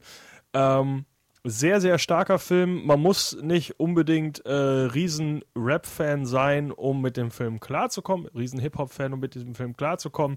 Äh, aber es hilft natürlich, wenn man die Musik wiedererkennt. Ähm, äh, der Film ist wirklich stark trotzdem, äh, würde ich auf jeden Fall empfehlen. Die Darsteller sind extrem gut getroffen. Äh, auch so kleine Auftritte wie zum Beispiel von Snoop oder Tupac sind sehr, sehr cool eingebaut. Äh, ja, ich weiß gar nicht, wie ich den damals bewertet habe. Eine 7 oder eine 8 von 10, glaube ich, habe ich dem Ich gegeben. ach, wenn ich mich jetzt nicht täusche. Äh, hat mir sehr gut gefallen, der Film. Äh, ist zwischendurch auch ein bisschen lang ähm, und wie gesagt ein bisschen romantisiert die ganze Geschichte, die halt in echt doch vielleicht ein bisschen härter war. Äh, aber definitiv auch ein Blick wert. Also wer sich für Musik, Autobiografien äh, äh, ja, interessiert, wäre da vielleicht eher ein Blick wert als der Als Ray Charles. als der als der Film, der dieses Jahr rausgekommen ist, All Eyes on Me von Tupac, der leider sehr durchwachsene Kritik Hast du den schon gesehen jetzt mittlerweile? Leider nicht. Ja, anscheinend Aber- leider nicht, weil er eh nicht gut ist. Hm. Tja. Äh, gesungen hat auch auf der Bühne oder nicht wirklich gesungen, Andy Kaufman, wo wir gerade hier im Hat Land auch der... gesungen. Ja, der Mighty Mouse hat er synchron gesungen, sagen wir es so. Hat der nicht sogar ein eigenes. Äh, Elvis hat ja, er auch gesungen, ja gut, klar. Hat auch gesungen auf jeden Fall. Ja, Ein, Andy Kaufman, äh, ein sehr verrückter Mensch. Ein Film, den ich gar nicht auf meiner Liste hatte, bis Freddy mich heute daran erinnerte, dass ja eine Biografie dieses äh, exzentrischen Komikers äh, erschienen ist, ich weiß gar nicht in welchem Jahr, mit Jim Carrey in der Hauptrolle. Eine von den wenigen ernsten Rollen, die Jim Carrey jemals verkörpert hat, glaube ich, noch neben der Truman Show und Number 23 oder War dergleichen. das ein ernster Film? Sehr ernsthaft. Ja, du, der Film handelt ja auch quasi vom Aufstieg und Fall des Andy Kaufman, oder was heißt Fall, äh, wie er als kleiner Döpp angefangen hat, quasi vor seinen Eltern aufzutreten und dann immer größer wurde und in kleinen Nachtshows aufgetreten ist und dann durch seine Mighty Mouse Nummer, wo er quasi einfach nur Mighty Mouse mitsingt oder seine Elvis-Imitation recht groß geworden ist, in Talkshows eingeladen wurde und dann auch hinterher das äh, weltbekannte Frauenwrestling, also das hier Mann-Frau-Wrestling erfunden hat, quasi, wo er Intergender Wrestling. Intergender, danke, soll ich sagen, äh, wo er sich in den Ring gestellt hat und Frauen herausgefordert hat, gegen ihn zu wresteln für 1000 Dollar. Und er hat oft gewonnen. Und er vorher immer so Promos gehalten hat, dies- dass die Frauen unterlegen sind und er eigentlich deutlich überlegen allen und ja, bla bla. Genau, also er hat schon sehr provoziert. Hat auch lange Zeit in der Serie, ich glaube, Taxi mitgespielt, neben Danny DeVito. Und ja, ich weiß gar nicht, mit wem kann man heute vergleichen, diesen Schauspieler oder diesen Comedian. Äh, es gibt äh, schlechter Vergleich wäre Shia LaBeouf, der versucht auch so ein bisschen, äh, der auch so tut, als würde er so seine eigene Karriere machen und äh, an vielen Stellen äh, versucht sich zu parodieren und im Endeffekt nur, sehr traurig und deprimierend da in der Ja. Zeit rüberkommt. Andy Kaufman, einer der krassesten selbstinszenierenden und äh, ja, polarisierenden Charaktere. Ja, polaris polarisieren ist auf jeden Fall das richtige Wort. Äh, kürzlich auch die Netflix-Dokumentation erschienen von, äh, wie heißt sie? Andy und Jim, Jim- oder so? Jim and Andy, Jim and ja. Andy, genau, wo, äh, auch auf den Film gekommen. äh, wo Jim Carrey damals am Set sich hat begleiten lassen von einem Kamerateam, was ihn während seiner Dreharbeiten filmt, wo er sehr, sehr, sehr in diese Rolle von Andy Kaufman und dem alter Ego Tony Clifton hereingewachsen ist. Ich habe sie schon gesehen, vielleicht nicht Freddy das ganze Ende spoilern, aber sehr, sehr strange, muss man sagen, wie Jim Carrey da als, Method Acting Ja. noch mal eine Stufe weiter nimmt. genau, ein bisschen krass an der Grenze schon des guten Geschmacks auch. Also er behauptet halt wirklich, er wäre besessen von Andy Kaufman für diesen Film gewesen, um ihn halt darzustellen äh, und versucht ihn halt wirklich komplett zu channeln. Und er meint halt bis heute, er wäre selber nicht in der, äh, in, in der Kontrolle gewesen, das wäre alles Andy Kaufman gewesen in seinem Körper. Und der Film äh, Der Mondmann, also das ist die Biografie über Andy Kaufman, endet ja auch damit quasi, dass Andy Kaufman an Krebs erkrankt und seine Freunde selbst denken, das ist immer noch quasi sein letzter großer Witz, dass er seinen Krebstod vortäuscht und 20 Jahre später dann wieder auf der Bühne steht. Diese Zeit ist mittlerweile verstrichen. Andy Kaufman ist nicht zurückgekehrt und wahrscheinlich dann wirklich seinem Krebs erlegen. Äh, aber nur, ich denke mal, dieser, diese Vorstellung, dass selbst seine Freunde und Familie denken, dass dieser Krebstod nur vorgetäuscht Weil ist, zeigt ja, nochmal. weil er es ja selber auch angesprochen hat. Genau. Also es war jetzt nicht so, die Familie sagt, Hä, toller Witz, Tony. Äh, nee, warte mal, Andy. Er hat, auch ja mit seinem, er hat auch mit seinem guten Freund Bob Smoother schon vorher mal geplant, wie lustig es doch eigentlich wäre, seinen eigenen Tod Genau. vorzutäuschen. Und ja, danach ist er wirklich an seinem Krebs gestorben. Bob Smoother übrigens hat auch einen Auftritt in der Netflix-Dokumentation über den Film. Lustiges, sympathisches Kerlchen. Äh, ist eher unbekannterer Film, den man sich sehr, sehr gut anschauen kann, wenn man das angesprochene Thema irgendwie halbwegs interessant findet. Ja, habe ich auf DVD. Äh, kommen wir noch von dieser Mit Recht. etwas traurigeren äh, Geschichte zu einer anderen etwas traurigeren Geschichte. Eine Person, die äh, vielleicht nicht wirklich selbst inszeniert ist, sondern eher äh, starke Probleme hatte und das ist John Forbes Nash Jr. in der Geschichte A Beautiful Mind. Ähm, der Film hat auch vier Oscars mh, gewonnen, glaube ich sogar, für Regie, Film, äh, Regie für Ron Howard, der Film an sich, äh, Writing und die Nebendarstellerin hat auch noch einen Oscar gewonnen. Äh, es geht ihm um die Geschichte von John Forbes Nash Jr., der später auch einen Oscar gewonnen hat, äh, Oscar, Nobelpreis gewonnen hat, die echte Person jetzt, äh, dargestellt in dem Film von Russell Crowe, dem äh, besten Schauspieler aller Zeiten, Oh. laut Russell Crowe. Ähm, äh, sehr interessante Geschichte. Er ist ja ein äh, Physiker oder Mathematiker, der aber an einer extrem starken Schizophrenie leidet. Das heißt, er sieht halt immer wieder Personen äh, und ist halt auch hat halt die ganze Zeit irgendwo Nachrichten gesehen, dass eben die Zeitungen und äh, die, die Politiker versuchen indirekt mit ihm zu äh, kommunizieren und ihm halt immer irgendwo versteckte Nachrichten zukommen lassen. Und er wird dadurch halt immer paranoider, weil er halt sieht, wie alle Leute versuchen, äh, ihn eben vor Sachen zu warnen.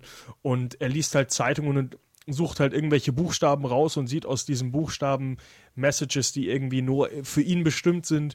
Und er, er sieht das halt auch immer irgendwie baut er sich das so zusammen, dass es alles für ihn Sinn macht, bis er halt irgendwann versteht, dass er eben an einer starken Schizophrenie leidet.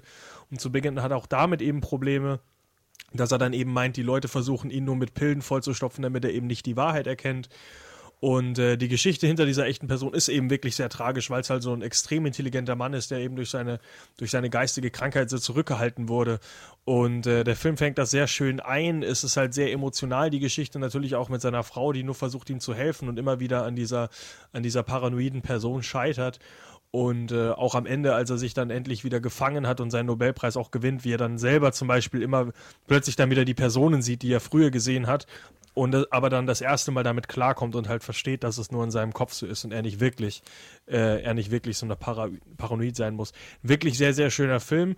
Ähm, bisschen äh, zieht, glaube ich, auch sehr an, drückt auf die Tresen, Tresen, Tresendrüne. Tresendrüne, die, die, die, das ist die schlimme. Tränendrüse, wenn mich nicht alles täuscht, ist schon sehr lange her, dass ich den Film gesehen habe. Äh, Ron Howard-Film, der dafür auch, äh, wie gesagt, zu Recht einen Oscar gewonnen hat.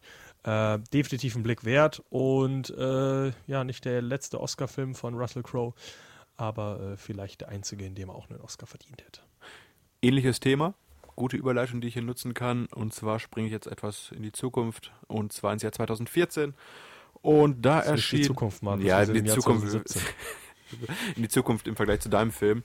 Äh, die Entdeckung der Unendlichkeit. Ein Film ist alt. Die Entdeckung der Unendlichkeit. Und zwar geht es hier um den Spezialisten für theoretische Physik. Jeder wird den Namen wahrscheinlich schon mal gehört haben. Stephen Hawking hat die sogenannte Theory of Everything damals ja, ähm, begründet.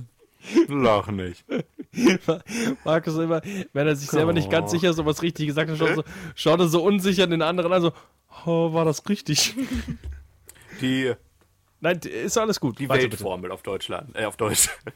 äh, ja, der Film handelt quasi davon, wie er seinen Abschluss an der Schule macht und eben halt die, die Gefilde der Physik betritt und aufrüttelt und kurz danach auch feststellen muss, dass er an einer schlimmen Krankheit leidet und ja, in dieser Zeit aber auch noch die Beziehung zu seiner ersten Frau Jane quasi beginnt, während er die Physik aufrüttelt, seine, mit seiner Krankheit zurechtkommt und trotzdem noch Zeit für die Liebe im Leben findet.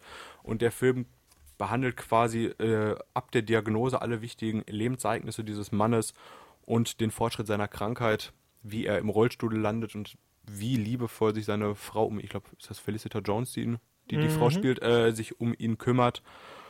Und ja, bis zur Scheidung und dergleichen. Also es ist schon ein echt aufregendes Leben, was da dargestellt wird. Ich hätte auch nicht gedacht, ich wusste auch gar nicht, dass Stephen Hawking seine Frau betrügt quasi, was sehr emotional dargestellt wird, äh, verkörpert wird. Stephen Hawking vom Schauspieler Eddie Redmayne, der ja da, glaube ich, bestimmt drei Jahre den Höhepunkt seiner Karriere, würde ich fast sagen, hatte, wenn das überhaupt schon vorbei ist. Sehr, sehr intensiv dargestellt von ihm. Auch, wie gesagt, dieses, diese langsam fortschreitende Krankheit, wie er sein äh, Vermögen des Gehens verliert und dergleichen und trotzdem immer noch weiterkämpft, um seine Abhandlungen und dergleichen zu verfassen, während er im Rollstuhl sitzt und überhaupt nicht mehr sprechen kann und dann trotzdem nicht aufgeben will, die, die Zusammenhänge unseres Universums darzustellen. Freddy, guckst du skeptisch? Äh, sorry. Ich bin äh, absolut überzeugt, ich bin auf der Seite von Stephen Hawking. Nein, ich bin auf War der Seite auch. von seiner Frau. Ich auch, wollte sagen, als Stephen Hawking seine Frau betrogen Scheiß hat, die, wie liebevoll die sich um ihn gekümmert hat, da habe ich schon gedacht, das macht man nicht. Männer sind doch immer gleich, ob sie im Rollstuhl sitzen oder nicht, ob sie ALS haben oder nicht. Stephen Hawking, ein kleiner Schelm. Heute spielt er aktiv in der Serie Big Bang Theory mit. Leider. Also auch ein starker äh, Ja. Karriereabfall nach seinem. Wollt, da kann er sich lieber mehr um seine, um seine physikalischen Abhandlungen kümmern, als in der Serie mitzuspielen. Aber naja, trotzdem ein sehr, sehr guter emotionaler Film. Ich glaube, es hat er acht oder neun von zehn Punkte bekommen, weil Prädikat gut Prädikat gut. von Äh, Markus verliehen. Wie viele Filme hast du denn noch auf deiner Liste, Markus? Also ich dachte jetzt, da wir hier nur noch ernste Themen und sowas ansprechen und gerade bei Elena rüber geschielt haben, hauen wir jetzt nochmal richtig einen auf die Tränendrüse raus und Elena ballert jetzt hier mit Oskar Schindler um sich. Aber warte, das war vielleicht falsch gewählt, die Formulierung. äh, Elena, Schindlers Liste. Ein Jahr, äh, ein Jahr. Ein Film aus dem Jahr 1993 von Steven Spielberg äh, und stammt vom gleichnamigen Roman äh, von Thomas Kenley. Ja, was kann man dazu sagen? Ich glaube, jeder kennt Schindlers Liste. Den Film haben wir nämlich auch in der Schule gesehen. Ich nicht. ich habe ihn erst vor einem Jahr nachgeholt. Viele von euch vielleicht auch, außer ihr beiden. Es geht um den äh, industriellen Oskar Schindler, der während des Zweiten Weltkriegs quasi versucht, sich in Krakau eine Existenz aufzubauen, weil auch er an finanziellem Reichtum interessiert ist und der äh, beschäftigt in seiner Firma überwiegend Juden und leiht sich auch von diesem Geld. Er gründet eine Emaillefabrik und schafft es dann auch zu großem Reichtum, während doch der Holocaust immer näher auch an seine Stadt rückt. Beginnt, Freddy ganze Zeit zu skeptisch von sich. Sorry, ich versuche hier äh, zu recherchieren parallel. Achso, ja, der Holocaust rückt näher auch an Krakau heran und er kriegt mit, dass quasi auch seine Fabrikangestellten immer mehr damit zu kämpfen haben und quasi der Zweite Weltkrieg unmittelbar vor seiner Tür steht und fortan kümmert er sich nicht mehr um sein Reichtum, er investiert quasi all sein gewonnenes Geld, um seine äh, Mitarbeiter und weitere Juden zu schützen und vor dem Tod des Zweiten Weltkriegs zu bewahren. Der Film ist, glaube ich, mit das emotionalste, was man sich auf der Kinoleinwand angucken kann. Ich erinnere nur mal an diese eine äh, Szene, wo die jüdischen Leute am Straßenrand Schnee schippen müssen, während der arme alte Mann einfach von denen abgeknallt wird. Oder das kleine Mädchen, einzige farbige in diesem Schwarz-Weiß-Film, das in ihrem roten Jäckchen fortgetrieben wird. Der ganze Film endet dann auch relativ, äh, relativ traurig, dass all die geretteten Juden, so viel kann man spoilern, es geht gut aus für einige Juden immerhin, äh, am Grab von Oskar Schindler stehen und sich Jahre später wieder treffen und über ihre Ereignisse sprechen. Ja, ich glaube, also das ist ein Film, den man sich jetzt nicht nebenher angucken kann. Das ist tief bedrückende, die tief bedrückende Erzählung einer echten Geschichte, die in ihrer Perversion und Gewalt schon sehr, sehr, sehr traurig an diese Zeit erinnert. Spielberg kam äh, übrigens auf die Idee, diesen Film abzudrehen, da er im Alter von 17 Jahren erfahren hat, dass mehrere Mitglieder seiner ukrainischen Familie in ähm, Konzentrationslagern ermordet worden waren. Wann hat er das mitbekommen?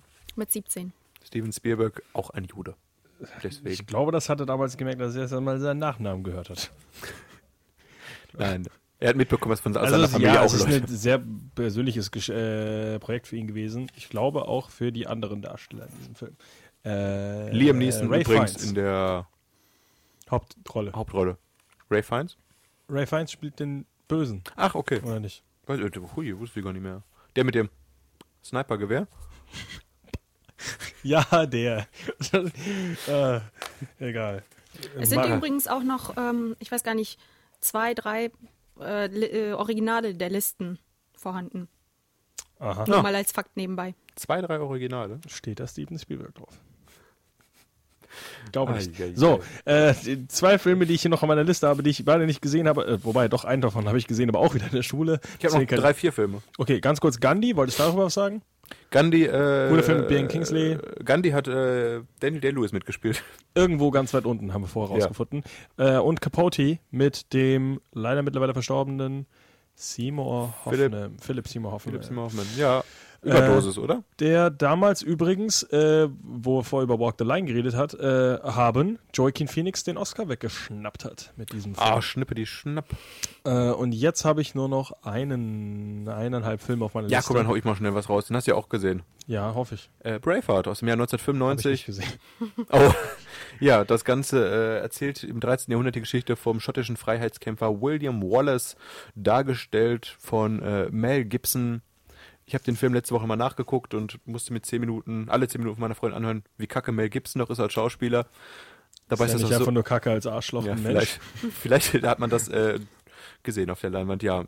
Es erzählt auch die Geschichte vom kleinen William Wallace, der als Kind mit ansehen muss, wie äh, seinen Bruder und sein Vater vom englischen König quasi getötet werden und der wächst bei seinem Onkel auf, genießt ein bisschen Bildung, kehrt zurück in sein Dorf und sieht, dass der englische König Edward I. immer noch Grauen und Schrecken verbreitet und den Schotten ihre Freiheit klauen will und den Schotten ist im Leben nicht so wichtig wie ihre Freiheit. Deswegen wird fortan durch die schöne schottische Landschaft geritten mit tollen Landschaftsaufnahmen und Mel Gibson verbündet sich mit einigen Clans und zusammen streiten sie, äh, bestreiten sie Kämpfe gegen die englische Armee Und ja, kämpfen für die schottische Freiheit, bis am Ende der gute Mel Gibson gevierteilt wird. Oh, Ein toller Film, aber auch, aber auch relativ lang. Wollte ich auch gerade sagen, ne? sehr langer Tod. Er hängt, äh, drawn, weiß ich, was das heißt. Äh, gestreckt. Er wird ah, auseinander und, gestreckt. und dann geviertelt. genau. Und Hoi, hoi, hoi. die ganze Zeit geht es doch nur darum, dass er schreit, äh, Gnade oder hier, äh, ja, Gnadigung Echt? und alles, was er letztendlich schreit, in das Volk heraus ist Freiheit. Ach so, dass er, er sagt nicht wirklich äh, Hallo, Aua. Nein, nein, Also ist ja Mel Gibson. Was für ein Mel. Gibson hat ein sehr neutrales Gesicht, wie ich mal, wie, wie mir in jeder Szene darauf hingewiesen wurde. Kennst du den äh, netten Herrn aus äh, Salem, der äh, also gestoned, also nicht gesteinigt wurde, sondern äh, eine Platte auf ihn draufgelegt und wurde immer mehr Steine auf ihn draufgelegt. Also wird halt Ui. gepresst, zu Tode gepresst und jedes Mal hat er nur gesagt, more weight. Das ist eine wahre Geschichte. Ja, ja. Also echt von, von äh, den Salem Witch Trials. Also eine echte Geschichte. Ist ja auch vernünftig, dann geht es ja schneller. in, Salem, in Salem wurde übrigens noch nie eine Hexe verbrannt. Das ist eine falsche Erzählung. Lemgo, da Wurden alle sie mehr. aufgehängt. Richtig, in Lemgo reichlich. Reichlich Hexenasche auf dem Boden hier. wird mal Zeit, dass ich einer putzt. Füße dreckig schwer. So, was Äh, haben wir denn noch Schönes? Einen Film habe ich noch, den wir beide gesehen haben. Ich wollte noch einen äh, schnell ansprechen, und zwar Goodfellas, äh, die Geschichte von Henry Hill. Äh, ich wusste bis zu meiner Recherche nicht, dass es eine Geschichte ist, der auf einer, äh, eine, ein Film ist, der auf einer wahren Geschichte basiert. Jetzt weißt Film es. leider noch Mafiosi. nicht gesehen. Ich weiß nur, dass Michael Ballhaus Kameramann war. Äh, ich weiß nur, dass Markus prinzipiell solche Filme nicht guckt, weil er hat auch die Pate-Trilogie nicht gesehen. Ja, es ist mir immer zu viel Mord und Totschlag. Da guckt er lieber nochmal Braveheart mit dem emotionslosen Rassisten Mel Gibson. Apropos Tod, ganz schnell angesprochen auch noch äh, 2007 Into the Wild mit Emily Hirsch. Die Geschichte eines Apropos Tod. Und zwar führt der gute Christopher, der 20-jährige Christopher, ein Vorzeigeleben als Amerikaner, hat gerade seinen Schulabschluss gemacht, finanzielle Sicherheit aus dem Elternhaus genießt er. Er scheint Verstehe. etwas überdurchschnittlich begabt und hat auch relativ äh, viel Charme und beschließt eines Tages all das hinter sich zu lassen, um into the wild, in die Wildnis hinauszuziehen, verbrennt seinen Ausweis und schließt quasi mit dem Leben ab. Und ja, wird genießt den Einklang mit der Natur, bis irgendwann er doch sich mal verletzt und alles schief geht und seine Welt zusammenbricht. Und ja, Hat dafür, ob er zurückkehrt oder nicht, verrate ich jetzt mal nicht. Es ist auf jeden Fall ein sehr schön intensiver Film, der viel über Menschen und Natur erzählt und Hm. eigentlich überwiegend nur von Emily Hirsch getragen wird. Ein Schauspieler, der besser ist für als seine Filmauswahl, weil das hat er zuletzt Speed Racer hat er noch gemacht, sowas, aber man kennt ihn gar nicht so ich sehr. war mir sicher, dafür hat äh, Sean Penn einen Oscar gewonnen. Aber Ah ja, Sean Penn, äh, Sean als- Penn hat Regisseur. geführt, ja. Äh, ich dachte, dafür hat er seinen Oscar gewonnen. Aber anscheinend habe ich mich da geirrt. Äh, Sean Penn aber, hat aber einen anderen Film gemacht, in dem er einen Oscar gewonnen hat. Äh, Milk, Milk. Über Harvey Milk. Äh, wichtige Person in der Schwulen- und Lesbenbewegung. Habe ich nicht gesehen. Irgendwo, ich auch nicht. Ich hab's, äh, ist aber überall sehr wichtig äh, genannt.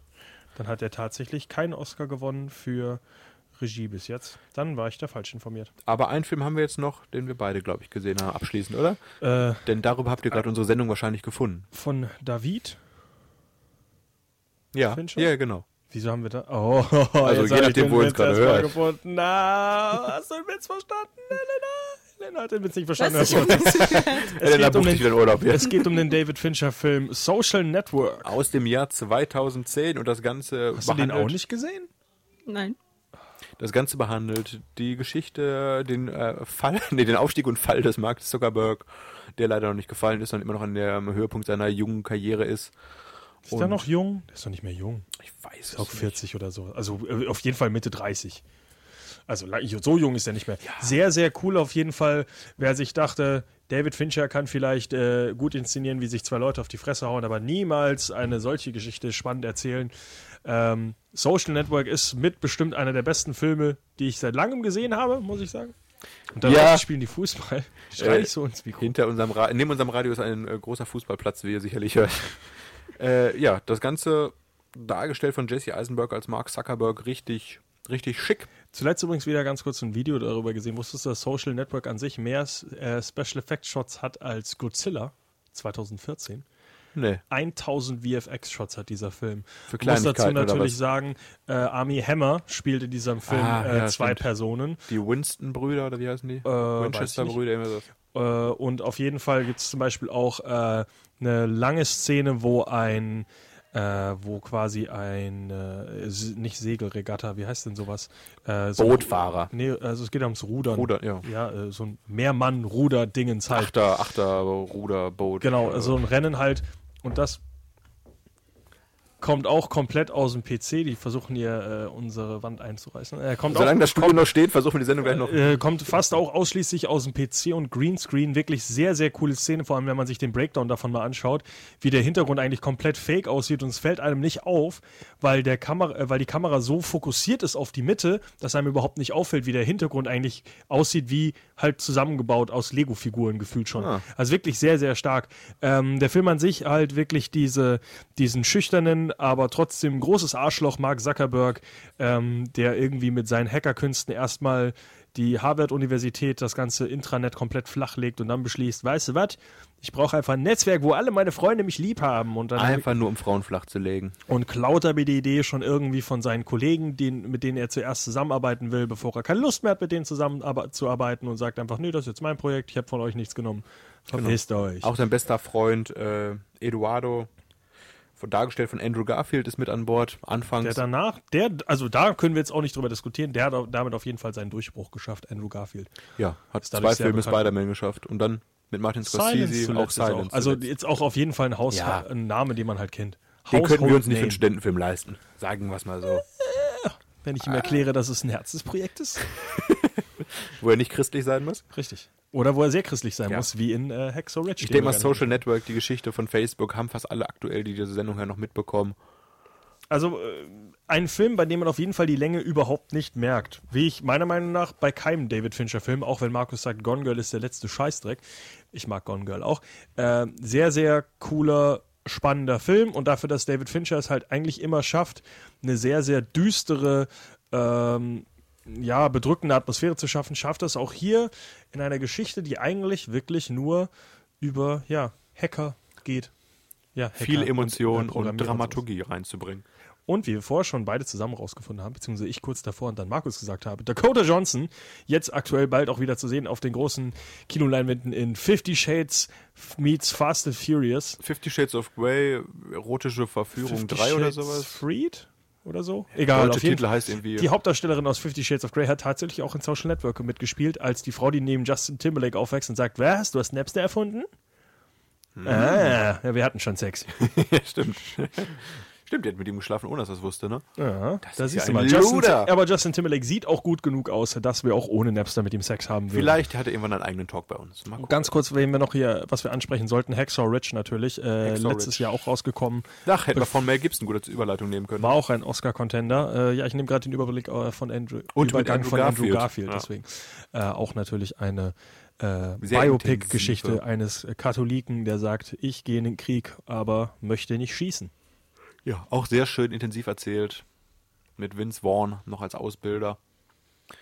Das ist, was mir am ehesten noch im Kopf geblieben ist von dieser Geschichte. Der auch eine 8 von 10 auf diesem Blog. Ich glaube ja. Das Ganze, äh, ja, ist kein Saving Private Ryan, hier Soldat James Ryan. Aber es geht am ehesten noch in die Richtung, weil sehr intensiv werden die Schlachten und die Wirren des Krieges dargestellt. Wollen wir noch gemeinsam einen Blick in die Zukunft werfen oder habt ihr noch einen äh, Film, den ihr nennen wollt? Ich hatte einen Film, der aber leider politisch angehaucht ist, deswegen werde ich äh, The King's Speech heute nicht erwähnen, obwohl der Was Film denn erwähnt? Raus. okay, äh, apropos politisch angedacht. In zwei Wochen, drei Wochen, vier Wochen, keine Ahnung, bald auf jeden Fall kommt ja die dunkelste Stunde zum Beispiel ins Kino, der ein wieder, mal die Geschichte von äh, Winston Churchill erzählt. Das klingt nach einer 1 zu 1 Kopie von äh, Churchill, der dieses Jahr erst rauskam. Ja, den haben wir letztens auch erst angesprochen. Ähm, Dunkelste Stunde auf jeden Fall kommt auch bald raus. Auch ein schönes Biopic.